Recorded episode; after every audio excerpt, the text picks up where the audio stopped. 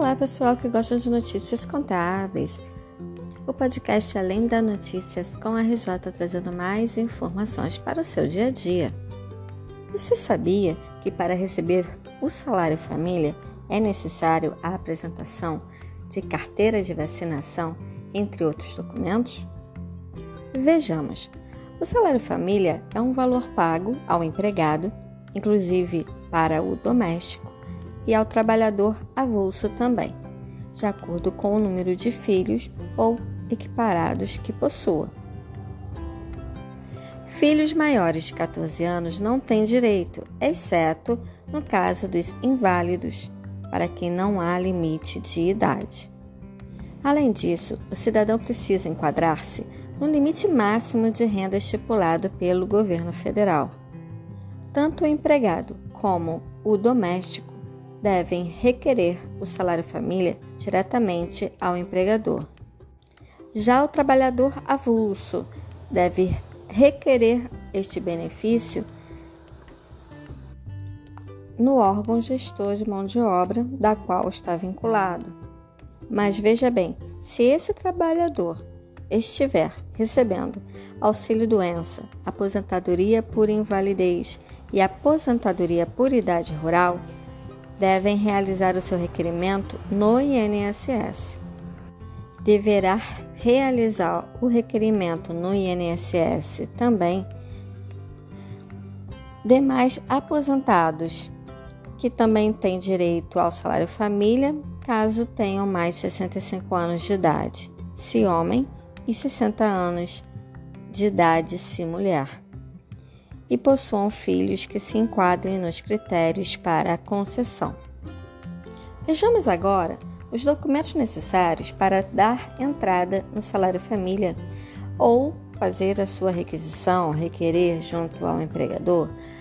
O cidadão deve apresentar os seguintes documentos: documento de identificação com foto e número de CPF, termo de responsabilidade certidão de nascimento de cada dependente, caderneta de vacinação ou equivalente dos dependentes de até 6 anos de idade, comprovação de frequência escolar dos dependentes acima de 7 anos até 14 anos de idade e o requerimento de salário família, apenas para os processos de aposentadoria ou quando não solicitado no requerimento de benefícios por incapacidade. Mas veja bem,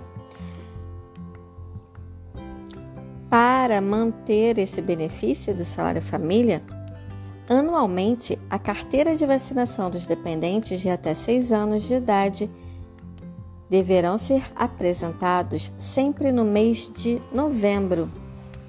Já a frequência escolar deve ser comprovada a cada seis meses, ou seja, em maio e novembro. Se o beneficiário que recebe o salário família ou que está dentro dos critérios para o recebimento do salário família não fizer as renovações, ou seja, não apresentar anualmente a carteira de vacinação dos dependentes até 6 anos de idade, sempre no mês de novembro, e a frequência escolar para os que têm mais de 7 anos até 14 anos, nos meses de maio e novembro, não recebem salário família. É como se fosse a falta de renovação desse critério. E olha que legal, os pais têm direito ao benefício caso ambos satisfaçam os requisitos para a concessão.